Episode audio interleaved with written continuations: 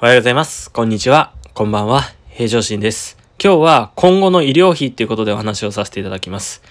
実際患者さんと今日ですね、本当本当に今日話してた内容で、ちょっとふと思って怖くなったことがあったので、えーお話をさせていただきます。皆さん病院に一度は行ったことあると思います。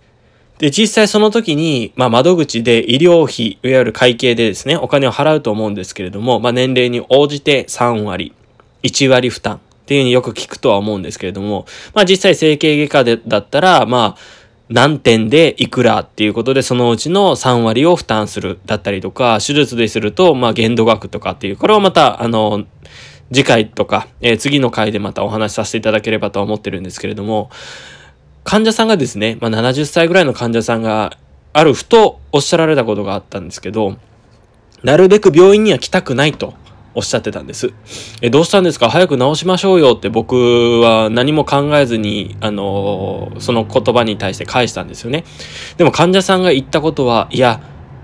私が病院に行くことで孫が苦しむって言ったんですよ。その時にハッとしたんですよね。それはそうですよね。その方は、えっと、70ですけれども、まあ、時期後期高齢者ということで1割負担になるわけです。ってことは、残りの9割は税金になるわけですよね。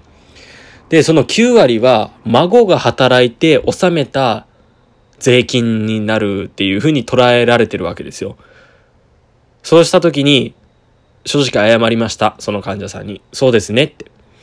だったら、えー何回か来る中でも私も全力でリハビリをお手伝いしますので一緒に頑張っていきましょうってその場ではお話ししたんですけど、すっごく今日一日モヤモヤしててですね、ネガティブではないです。モヤモヤしてたんですけど、あ考え方改めないといけないなって思いました。患者さんがいて私たちって、私たち理学療法士っていうのは仕事ができるわけです。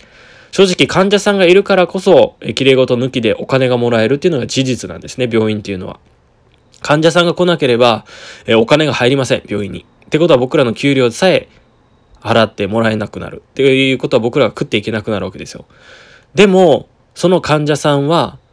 自分が病院に行くことによって、9割は、残りの9割は、まあ、7割にもなりますが、孫が払うと。ってなった時に、これから後期高齢化社会で進んでいて、僕過去に2025年問題ってお話をしたんですけれども、えーすごくこう反省してます。なんでかっていうと、数だけ、数だけじゃ、お金でじゃなくてですね、人間の数だけお話ししてたんですよね。違うんですよ。医療費のことも考えないといけない。もちろん医療費のことを考えてるって表面上で言ってたんですけど、その言葉を聞いて、やばい、もっと勉強しなきゃって思った次第でございます。えーっと、これを聞いている方、もし、えーいらっしゃればですね、えー自分が、えーどのぐらい病院に行って、どのぐらいのお金を払っているかって、ちょっと計算してみてください。まあなんか強制みたいなこと言って申し訳ないんですけど、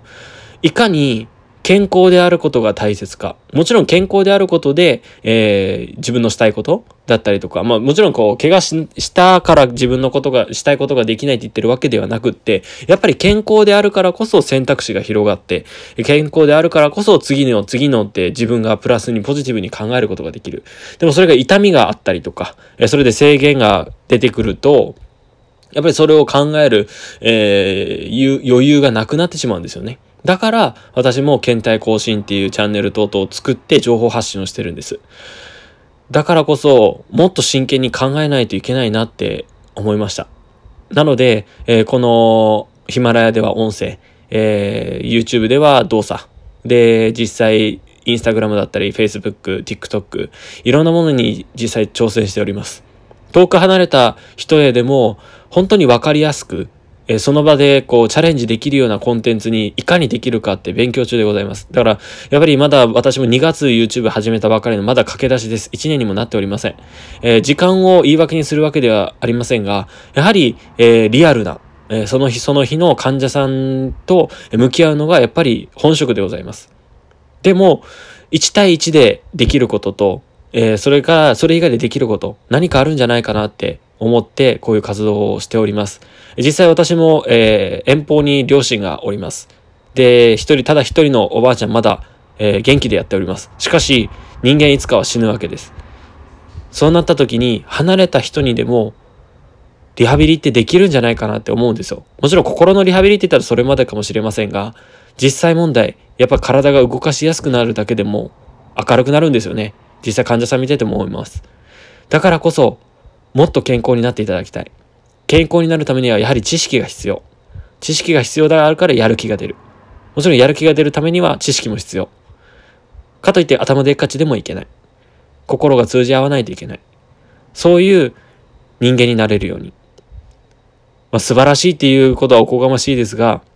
たった一度の人生です。平常心もたった一度の人生。これを聞いている方々もたった一度の人生なんです。その一年をどう、あ、一年じゃない、一生をどう過ごしていくかです。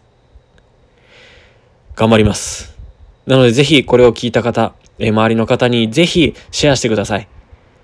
もうなんかお願いでことですけれども、そうしていただくといろんな方に聞いていただいて、より一層私にもいい意味でプレッシャーがかかります。もっともっと勉強して、自分にもっともっと負荷をかけて、私のできる限りの努力をさせていただきます。え今日はですね、患者さんから教えてもらった今後の医療費について、ちょっとショッキングな、えー、ことが痛感いたしましたので、これからまた調べ次第ご報告をさせていただきます。では今日はこれで終わらさせていただきます。ご清聴ありがとうございました。それではまたお会いしましょう。